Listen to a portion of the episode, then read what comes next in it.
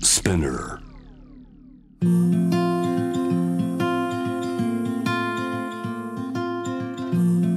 福本敦子の聞くコスメ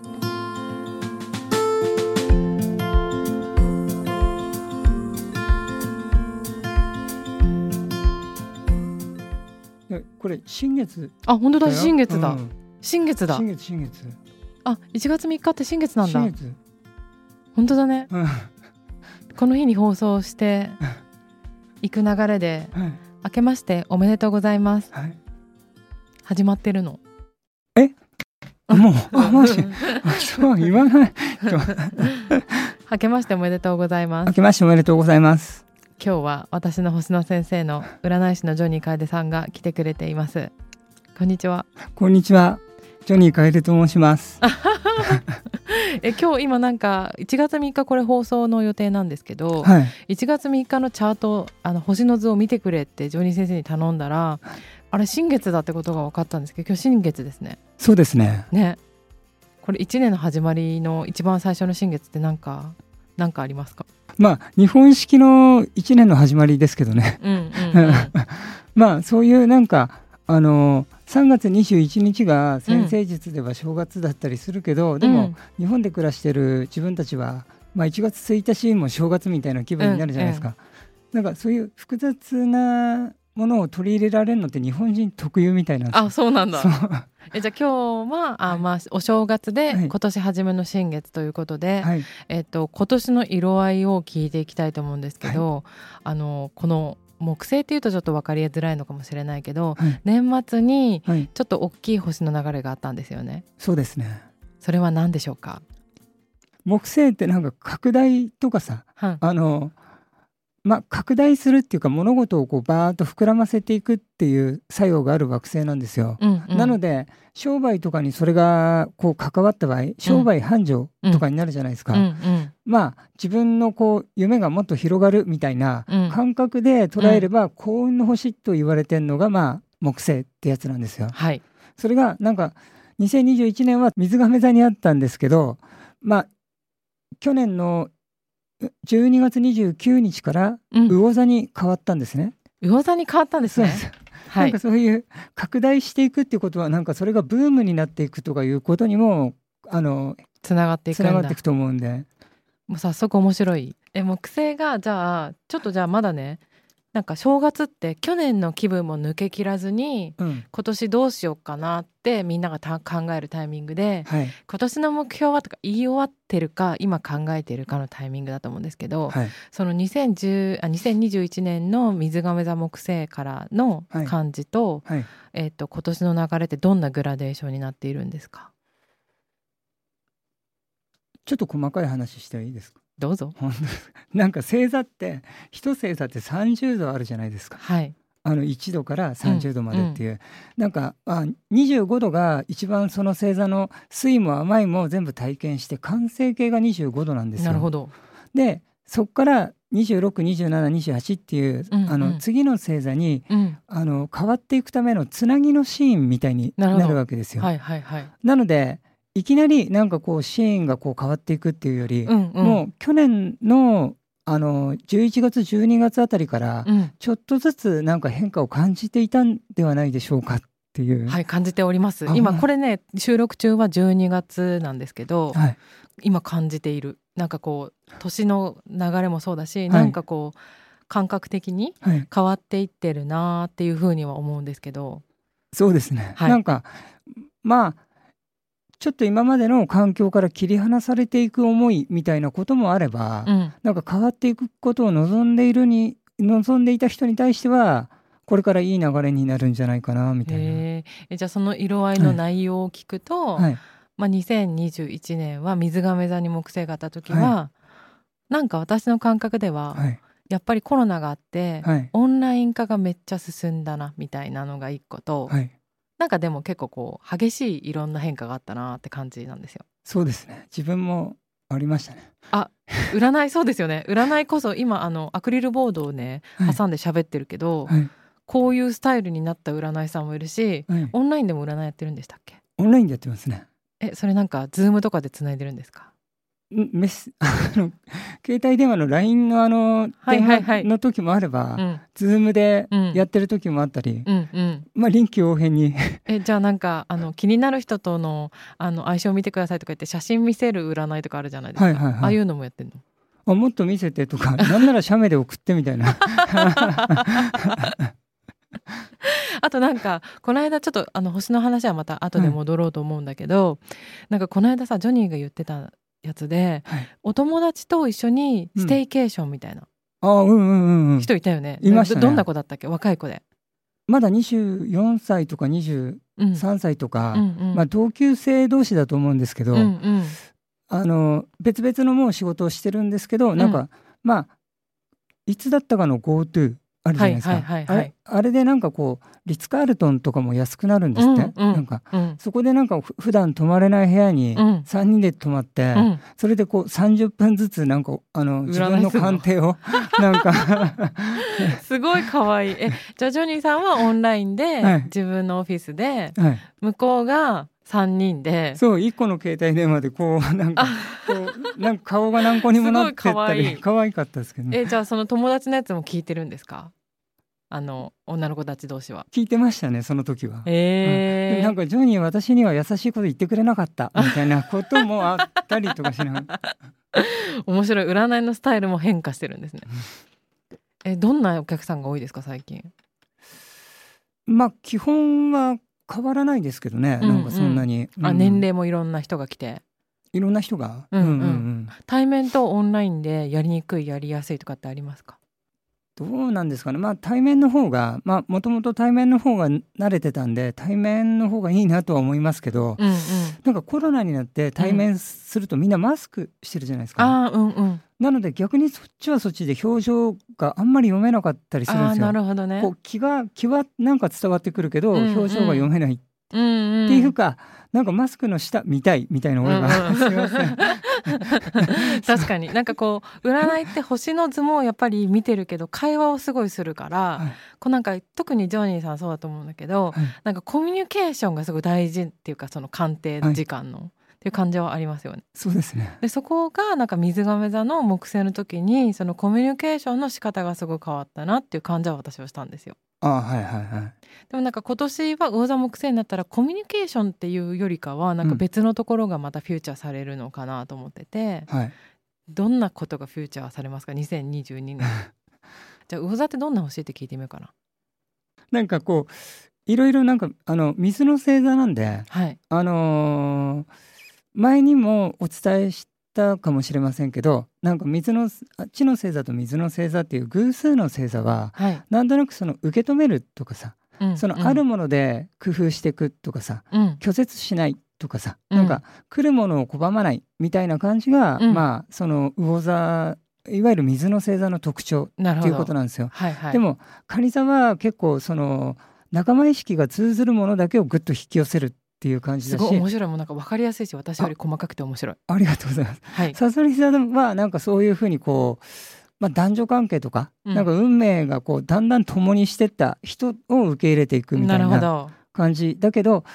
魚座はその別に縁もゆかりもなくても受け入れちゃうわかるみたいな 分かりますあ道まあ端の人でもってことですよねそうそうそうそうなんか道端でちょっとこうすれ違った人でもいやあのじ実の親じゃない人もお父さんと思えるとかさ、はいはいそうはいいう のもはいあ境界線がないみたいなそうなんですよね。じゃあそこにその木星っていう、はい、あのブームみたいな星が来るっていうことじゃないですか、そしたらなんかみんな優しくなるっていうかそうですねなどどういうことが流行るっていうかそういうふうに思えばいいですかなんか去年と比べうんてうんちょっと説明していいですか、どうぞ すいません去年はどっちかっていうとこうあのー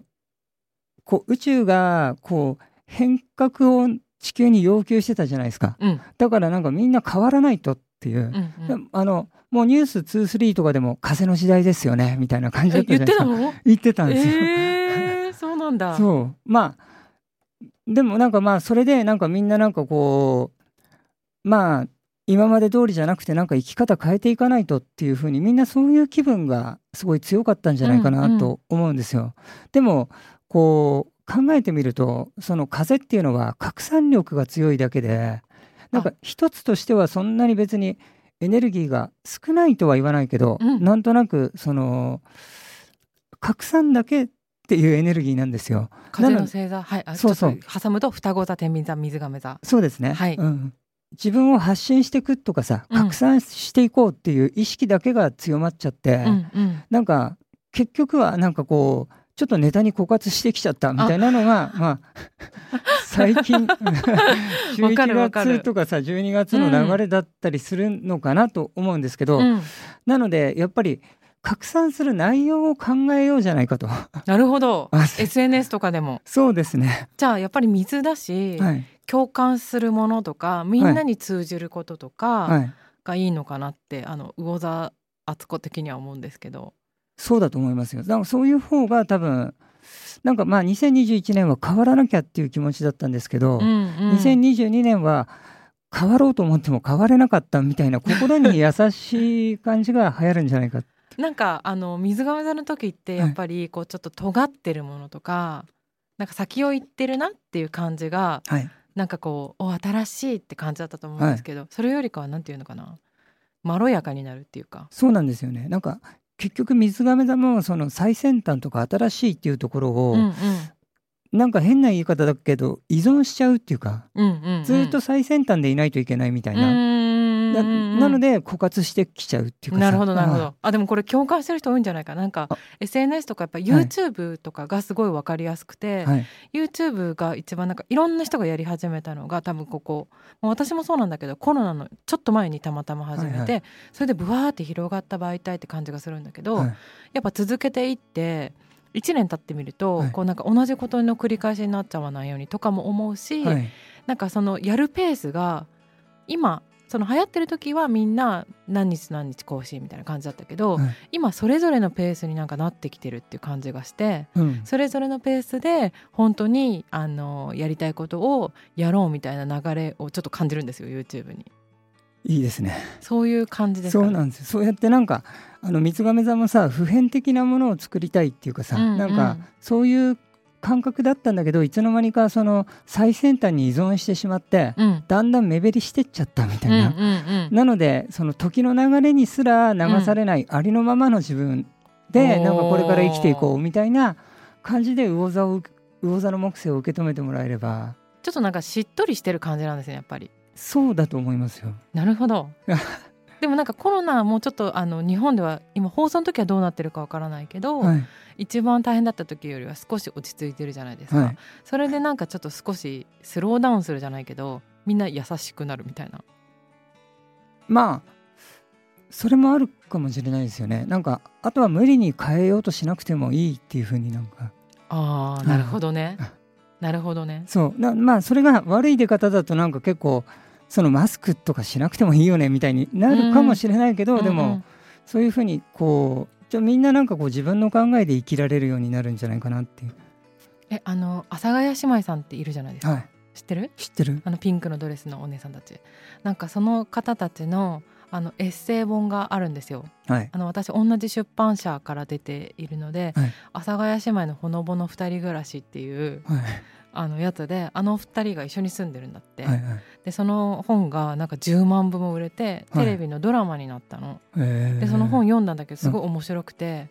なんか現代版あのあの年代のちびまる子ちゃんみたいな感じで、おー超日常で、はいはいあのジョニーさんあれですね朝が近いですよね。あんま近いですよねそうそうだからあの中央線の感じすごいわかるじゃないですうか、んうんでご近所とのやり取りとか、い今日はこのお姉さんの方が妹にイライラしたり、はい妹がお姉さんにイライラしたりっていうのを、はいなんかただ描いてる2人のエッセイなんだけど、はいはい全然何も尖ってないんだけどそれがすごいなんか良くてあおーこれは売れるなって感じがしたのと、うんうん調べたら、うんカニ座とサソリ座で住んでたあへえ6畳一間にだよ、だからまあ本人たちはそんなに意識しなくても本人たちの発信することがやっぱりすごいみんなの共感的心をつかむんじゃないですかね。だからそのほのぼの感がちょっと水の星座っていうか木星魚っぽいのかしらと思いました、ねえじゃあ、うんあの風の星座水の星座ってさっきから出てきてるんですけど、その木星魚座の2022年っぽさ別はいえっ、と火地風水の星座はいどんな感じになるかというかなんかアドバイスとか欲しくて、はいい、いでしょうかあ大丈夫ですよ。じゃあ火からいきましょうかあ火はお羊座獅子座、いて座の3グループはいこれがでも火と水って全然また違うものですよね、お湯になるみたいな感 じどんな感じになりますか2022年うんなんかこうその火っていうのは常になんかこう自分のなんか内側から上がってくるものをこう外に出したいっていうなるエほどネルギーじゃないですか。うんうんだからなんか、まあそういうテンションでなんかこう思ったより盛り上がんないみたいなことをもし感じたらなんかそれはあのみんなのことを考えてなんかこうなんていうかななんかこうあの発信していかないから盛り上がらないんだみたいな。あ火だけじゃなくて、はいこうだんだんこうお湯に水を温めていくような気持ちで、はい火をバーって出すよりかは、はいだんだんじわじわみたいな感じそのうこちょうとどいいところにこう調節して なるほどあお湯の温度湯加減をねそうで すねなるほど火出す水だとそうなるんだそうなんですよ面白いですだからまあなんか自分の話したいなって思った時に、うんうんその場の空気を感じ取って、うんこれはちょっとずつ話そうかなみたいな そのぐらい で面白いでも私火の星座の人なんかすごい好きなんですよ自分が少ないからっていうのもあるかもしれないけど、なんか一緒にいるとすごい明るくなるよねまあそうですねうんそうですね、うんなんかなんかうん、暗いことを聞きたくないんですよあんまり なるほどのでずっと上がるネタを、うんあの聞いていたいし上がるネタを提供していたいっていう感じなんでえちょっとこの今聞いてくれてる人で火の星座の人って分かるって思ったちょっと ねツイッターに書いてくださいすいません へえじゃああの気持ちよくいたいというか はい楽しくしてたいみたいな感じですかまあ常にテンションを高くしていたいっていうことだと思うんでなるほどじゃあそれをお湯お湯とともにそうですねわかりました。じゃあ地行ってみましょうか。地の星座はえっ、と大牛座と乙女座とあとジョニー先生と一緒のヤギ座ヤギ。座地の星座はちょっと私的には頼れる人っていう感じなんですけど、はいはいはい地の星座と水の星座でも雨降って地固まるっていうから、はいその木星の水っぽさ。はいまあ今話してるのは2022年の前半っていう風に思ってもらえばいいかなと思うんですけど、そうですねうんんあのその水の木星魚座の時に対して地の星座のありさまはいかがでしょうか。なんか地の星座がなんか確認したかったこととかさうん。地の星座がどうしても成し得たかったこととかあるじゃないですうか、ん。それが具体的に手に入るというよりは、うん、なんか心的に安心することが地の星座は多いんじゃないかなとおお例えば。まああのー互いに一緒に生きていく気があるんだっていうことがなんか感じ取れたりとかさああじゃああの結婚みたいなことがまあ地の星座の具体性としたら、はいちょっと具体的にじゃはあいその籍をだ入れてとか、はいじゃあ例えば会社登記してとかが地の星座っぽいことだとしたら、はいまあそこまではいかなかったにしろ、はいその気持ちがありますよねって確認できましたよねみたいなこと。そうそうそうそうなるほど。なんかほら形にすると風の時代は違うってよく言われるじゃんあそうなの。だから形にあんまりこだわらずうんその気持ちの面でうんこう新しい感じ取れれば、はいなんか地の星座は大体なんかあのあれなんじゃないですか安心できるんじゃないですかね。なんか私の勝手な知の星座のイメージ、特に大牛座なんだけど、なんか物をちゃんと大事にするっていうか買い物好きじゃないですかうん、 買い物ちゃんと自分が手に入れてそれを持ってたいとか使いたいっていうのがあると思うんだけど、はそれがちょっとじゃああの具体的に手に入らなかった場合木星魚座だとどうなるのなんかそこまで手に入れようと思わないっていうかさあなんなるかほど手に入れることに焦らないとでも言えばいいかなうなんかーんもっといつで気持ちいつでも手に入るみたいな状況に多分みあの水の木星がさせてくれるんじゃないかなとあ面白い ね水の木星がさせてくれるってなんかいいね。まあその角度が、うんうんあのヤギ座と魚座とはいかさ、はい、あの調和的なんだそようねそうそうそうなので、なるほどはいじゃあ次は風ちなみに風の星座は双子座天秤座水亀座なんですけど、そうですね風と水が一番こう違うものっていうか、そうですね、うんうんあの風の星座は私も今星占いも書いてて、はいあのまあジョニー先生のようにはこのこんなに細かくは書けてないような気もするんですけど もあの基本の基本を書いてるんだけど書き直すとやっぱりいろんなあの基本的なことを思い出して風の星座のさいいところでもありさ、はい寂しいとこでもあるけどさあの人は人自分は自分って、うんうん客観的に切り分けられるって感じがするじゃなはいい。はいはいで水の星座はどちらかというとさっきの阿佐ヶ谷姉妹さんみたいに、うんなんか一緒になろうとするじゃそうんそういう違いなのかなと思ってたんですけど、まああの水の星座はなんかまあよく文章で使ってる表現なんですけど、うんあのまあコーヒーと牛乳が混ざったらカフェオーレになっていくじゃないですか。あーなんかああいう感じで水の星座っていうのはその速度はあのすごいわかりやすい構そわれないからなんかうんい一色になっていくっていう、うんなうなんこう何人もの仲間の中にいたら一色になっていくっ「て We いう are the world」みたいあなまあそうですね そのそういうテンションだよね。ただ風の星座はなんかそういうところを別に否定してるわけじゃないんだけど、うんなんか飲み込まれると自分のなんかこう個性がなくなるっていうかあーあのあんまりその今日集集団集合意識みたいなのうんにうんあんまり飲み込まれまいとうん、生きていくんで無意識にね無意識になるほどなのでなんかこう突き放してるわけじゃないんでしょうけど、うんやっぱりドライな印象を与えがちですよね。じゃあそんな風が水のあの魚座時代を、はい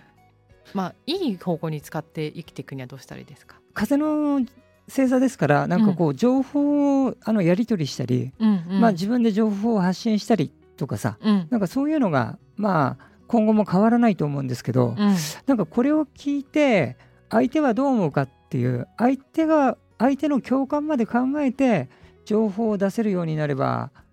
なるほど、ね、いい情報の出し方ができるかあとー水っぽい情報の出し方そをうですねするってことなん、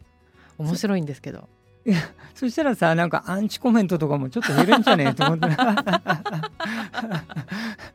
ちょっと減るんじゃねえってことで自分が言われたらどう思うとかさ、あうんこれ言われた人の気持ちになってみみたいな、まあ、でそもうそういいううこと言う人も増えてきてるよねあのそう言われた側のさ人ではいはいはいだんだん水の木星になってきたんじゃないなるほど そういうことなんですねと思います。じゃあ一応その同じ水グループの、はいそれがいいのかどうかちょっとわからないんですけど、あの同じカニサソリ魚はいのチームにもちょっと一言お願いいたしますこれからも多分風の時代に入っちゃったんで、うんあのこれからもシーンはずっと動く動いていくと思うんですよ。しかもなんかこう自分たちがこう記憶と印象にあるような感じで動いていかないっていうかうん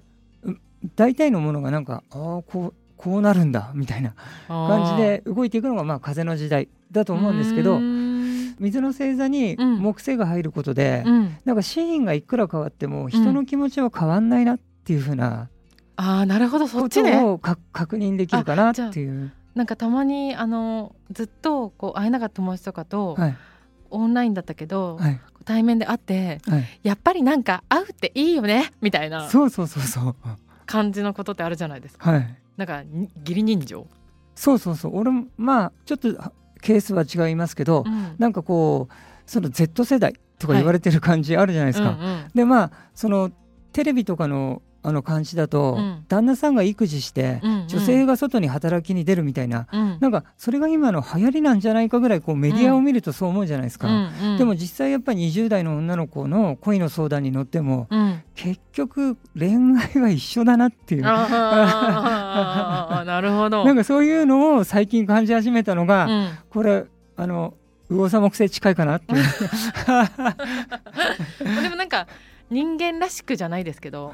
なんかあの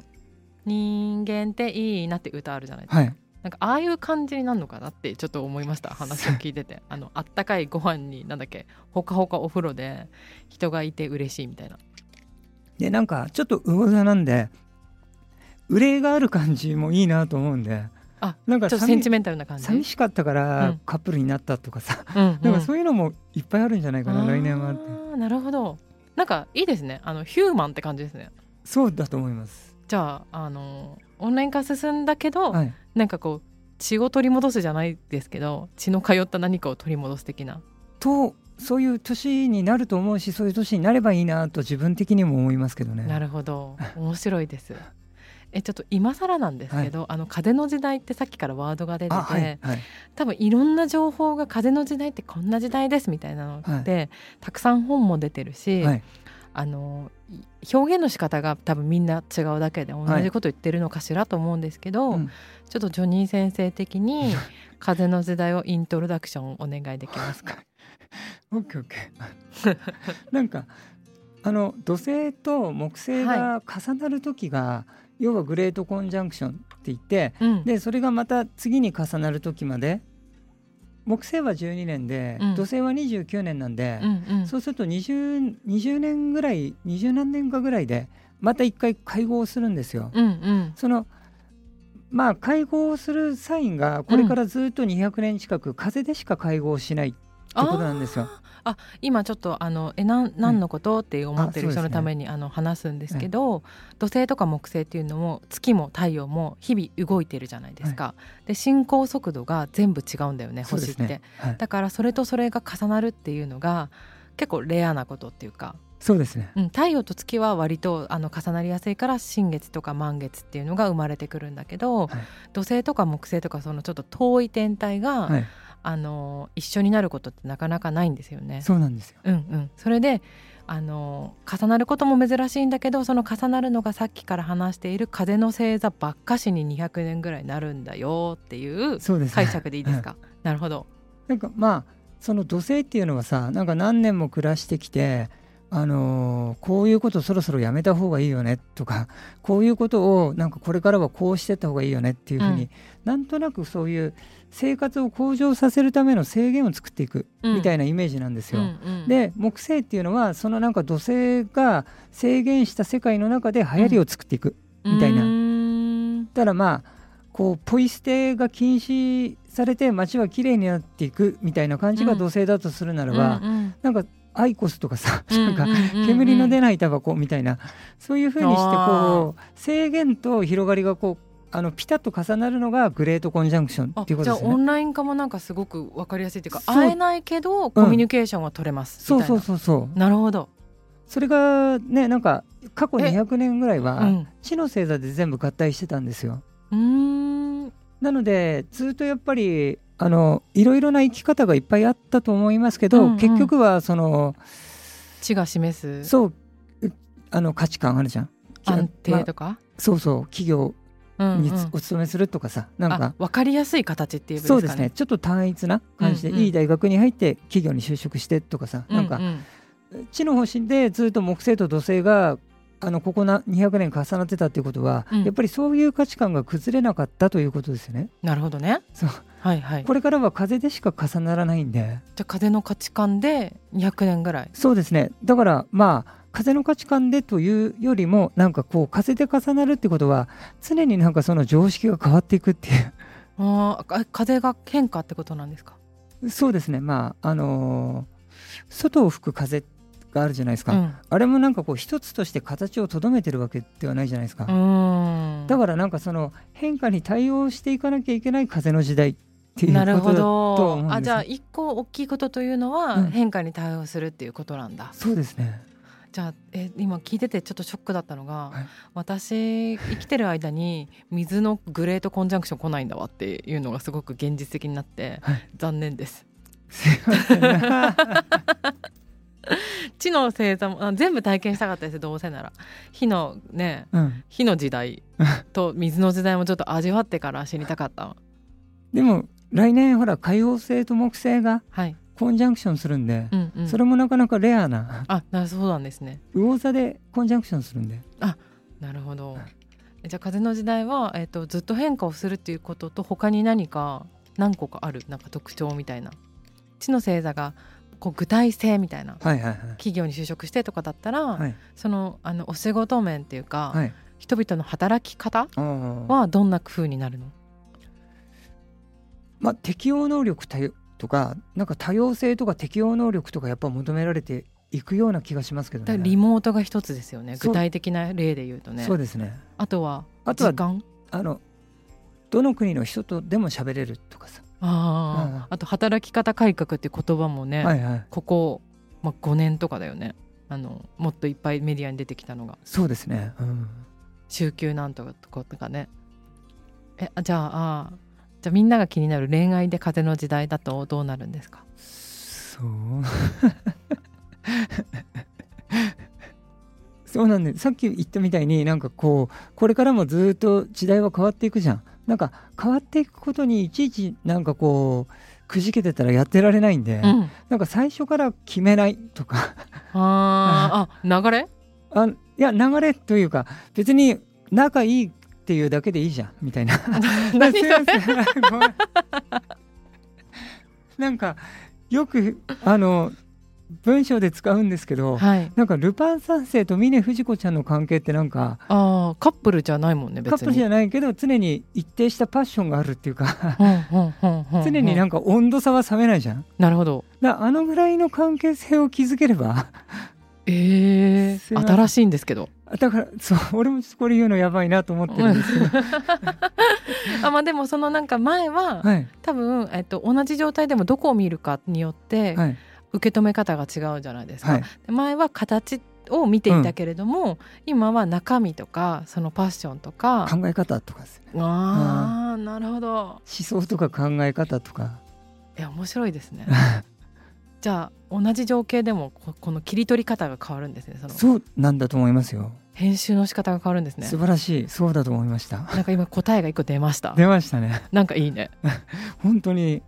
なんかでへもー変わったって言われても俺たちも変わらなきゃっていう意識があるけどそうそう変わりはしないじゃん精神が、うんうんみんな俺もそうなんで、うんみんなそうなんじゃないかなと思いますけどね。なんかまだだって始まってすぐだからそんなにもっと時間をかけて変わっていくっていう感じなんですよそうだと思いますね。えそれはなんかあれなの宇宙の采配というかはい。星の流れがはい言ってきてることっていう感じなのかななんかこっちからそうしたいっていうわけじゃないじゃないですかそうですね。うんうんそういうエネルギーがもうそういう風になっていくんだろうね。それが進化ってことなのかなそうなんか昔はさなんかあうのんうん海ですごい魚取れてたけど取れなくなったからうんうん山のもの食わないとみたいな。ななんかそのぐらいのの宇あ ーあー宙の。わかりやすいなありるがほどとうございまねす。なるほどわかりましたでもまあその価値観がこう長いこと生まれてこの方俺たちは印象づいてるんでなんかやっぱりそうだよそこにね大行くこと人がの人の方がね当たりなんじゃないかっていう風にうんうん考えちゃいがちなんだけど、うん うんでも風の時代はどうやら違うみたいですよみたいな。あはーいでもそれってなんかちょっと未知でもあり、はいこれから分かっていくみたいな感じなのかなそうだと思いますけどね。な何かなんか事件とか起きたりなんか自分の身近で何か起きてもはい常にオチが違うくないですか常に。そうだねなんかあのー私2冊目の本を作った時が本当にそれ感じてうんうん。 2019年ってまだ地の時代ですか地の時代ですね。なんか1冊目の本は、はいえー、と19年に作ってるんですよ、はいもう火の星座の獅子座と、はいあの滞りなくパンパンパンって感じで行ったの、まあ、それはコロナっていうものがなかったっていうのもあるし、はいその時の自分の波長だと思うんだけど、はいなんかもうあの雑誌を作る感覚でパパって終わって特にその時代の変化を感じることはなかったんだけど、うんやっぱり今の2冊目のやつが、はいコロナと同時に話をもらったから構想期間入れると2ヶ月ぐらいかかってはいなんか私にとって時間がかかるっていうことって、はい多分人生であんまりなかったし、 うん時間をかけたこともない何かに、はいなんかすぐ決まらないと、はいもういいやってなっちゃう性格だから、はいなんかこういうなんかこう番狂わせがいっぱい起こる中で、はい何かを作っていくとか、はいそう関わる人に起こることもそうだし、はいあとその本の内容はいはい。も最初文章だけにしてくださいって言われてたんだけど、よくよく考えたらいやみんな今まだそんなの求めてないかもなと思ってやっぱちゃんとコスメも載っていて、はいはいあの読んでくれる方が日常に取り入れられるものではあるんだけど、ものの紹介では終わらずに、はい自分の人生にも反映できるものにしましょうとかはい。すごいやる中でめちゃくちゃいろんなことが変わったの。そう ね、そうなんですよ。で担当の編集の方もあの普段はいや撮影の段取り慣れてねえなと思ったら、うん恋愛小説をやってるみたいな、だからあーえーってなってでその出版社からはすごく珍しい形の本なんだってあの、はいはい美容本でああいうスタイルっていうのも珍しいんだけど、あの恋愛小説とか普通の小説がたくさん出ている会社だから写真があるこう美容の本でそれがもうそれ自体が結構新しかったんだって。はいだからこうこっちにとってもそうだし向こうにとっても関わる人にとってもなんかやり方とかはいはいはい。あり方が全部新しかったしはいなんかこうすごくこう今っぽいっていうかはいはい。そのき定まらない感じがうん。予定もすごく狂ったのね、はでい最初はそれがなんか良くないことなのかなみたいな感じで思ってたんだけど、はいあこれはなんか流れに、ま、合わせていくみたいはないはいやり方を学ぶ本だし、はいそういう時に読んでほしいやつだから途中からなんかみんな結構最初その撮影が、えー、とコロナコロナ禍で2ヶ月後とかになっちゃったりとか、発売も間に合うか間に合わないかみたいな感じのことがあったんだけど最初はみんなそれを結構ナーバスに捉えてたんだけど、うん途中からまあでもこうやってなんか流れに合わせていく時に読む本ですもんねみたいな感じで姿勢が変わってでなんか最後にできたらすごくいいものになったっていうストーリーだったの。あいいですね。なんか風の時代っぽくないそう風の時代っぽい。これって決めすぎるとなんか逆に動けなくなっちゃって、うんうん。なんかちょっとじゃあやりながら考えましょうかみたいなはいはいはい。感じになって、まあ、最後形になったって感じだったのそれがまあ本当に風のなんか柔軟性が必要というか。なるほど なるほど1月3日の新月から1月18日の満月までの期間に、こんなことを意識するといいよとかあれば聞こうということで今ジョニーさんが見てくれております。まああのー新月っていうのはさうん目的意識っていうのが太陽だとすると、それに対して心も同意して、あのー一つの行動になっていくっていうかあの心とこうああの目的意識っていうのが常にバラバラに動いてるんですけどうん、新月っていうのはその目的意識と心がなんか一つになって一緒に動き出すっていうのうーがんまあ新月っていう時なんでうん、だからまあ、あその時から何かスタートするといいよっていうふうなうんうん話じゃないですか。なるほど。であのーヤギ座で新月があのこの日あるじゃないですか1月3日に3日ね。はいはい。そうするとヤギ座っていうのはなんか活動休って言ってうん。なんか動くっていうことが大切なんで。うん。であのーこうやっぱりなんかこう時代が変わったばっかりつまり木星が変わったばっかりでちょっと様子見ていたい時なんだと思うんですけどでも早1月3日からなんとなくこうそのアクションするのそういうふうにしていくっていうのが大切なんじゃないですかね。なんかとりあえず初詣でも行っちゃいそうだ よね。エクササイズしてみたりとか。何でもいいからやった方がいいんじゃないですかね。なるほど、うんえ。そこから満月に向かう。そうそうその満月の時につまり月が蟹座に行くってことは木星と120度になるじゃん。あ、そうさっき話した木星の魚座と蟹座の月が同じグループの水なので、はい調和的な角度になるっていうことですよね。そうですね、はい。だからまあ勇気を持ってなんか行動した先には気持ち伝わるかもしれないよっていうえ、なんかロマンチック。 なるほまど。あ なんか物事を動かすにしてもん誰かの心を動かすにしてうも、ん。なんかあの1月3日から動かないとっていう、なるほどね。ガチャ行動をして最終的には人の気持ちとかはにい、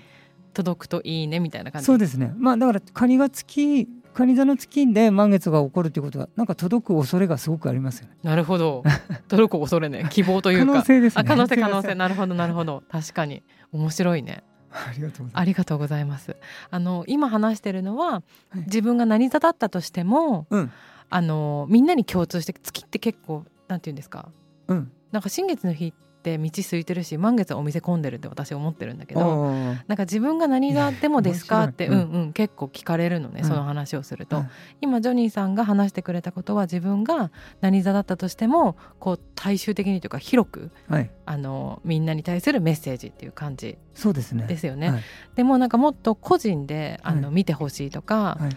個人だともっと細かいことがわかるんですよね。私の例を言うと初めて会った時にあの誕生日を聞かれて、い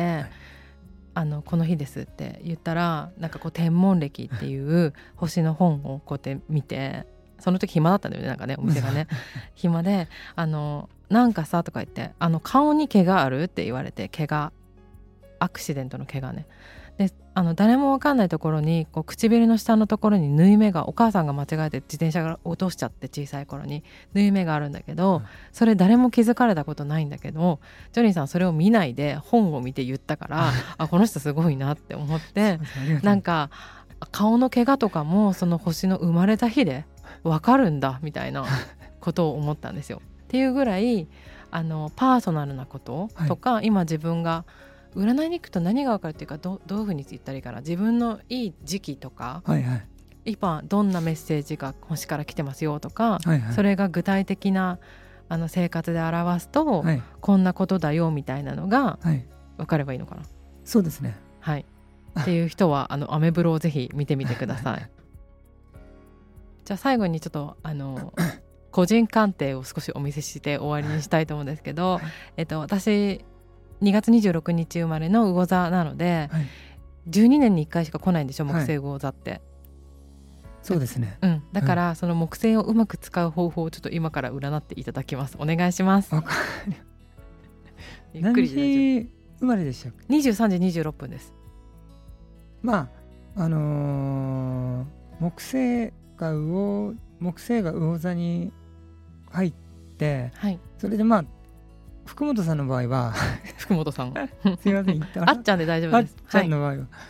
なんかうまく使うっていうかさそれをなんかし別に商売繁盛とかさ、うんうんなんか拡大っていうふうに使うものでもなないみたいではい、あそうなんですねどっちかっていうとなんか自分の不安な箇所が不安じゃなくなったとかほうなんかこうなならないだろうなと思ってたけどああこうなったとかさなんかかそういう心の中ではいこう、安心が広がるとでも言えばいいかな。最高じゃないですすいまかせん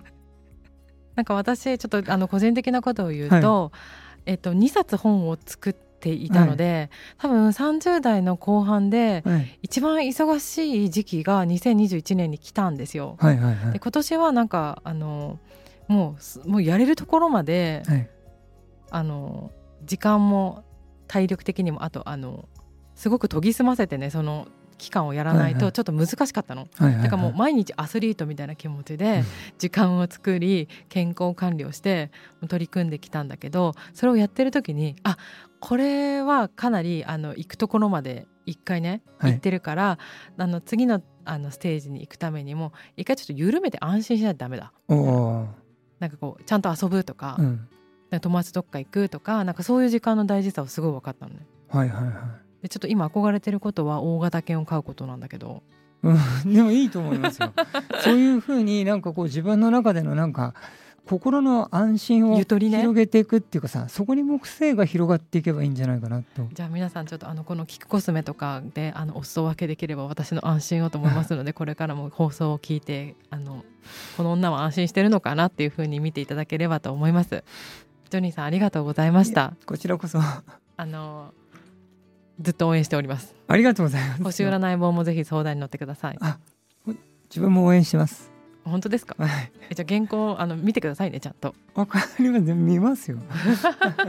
ありがとうございます。えっ、とありがとう今日のゲストは占い師のジョニー楓さんでした。ジョニーさんの情報を知りたい方はアメブロのジョニー楓というジョニーズフォーチュンでしたっジョニーけ？ズフォーチュンですはいを見て鑑定もぜひやってみてください。ありがとうございますえすごい良かった。本当ですか上手だった。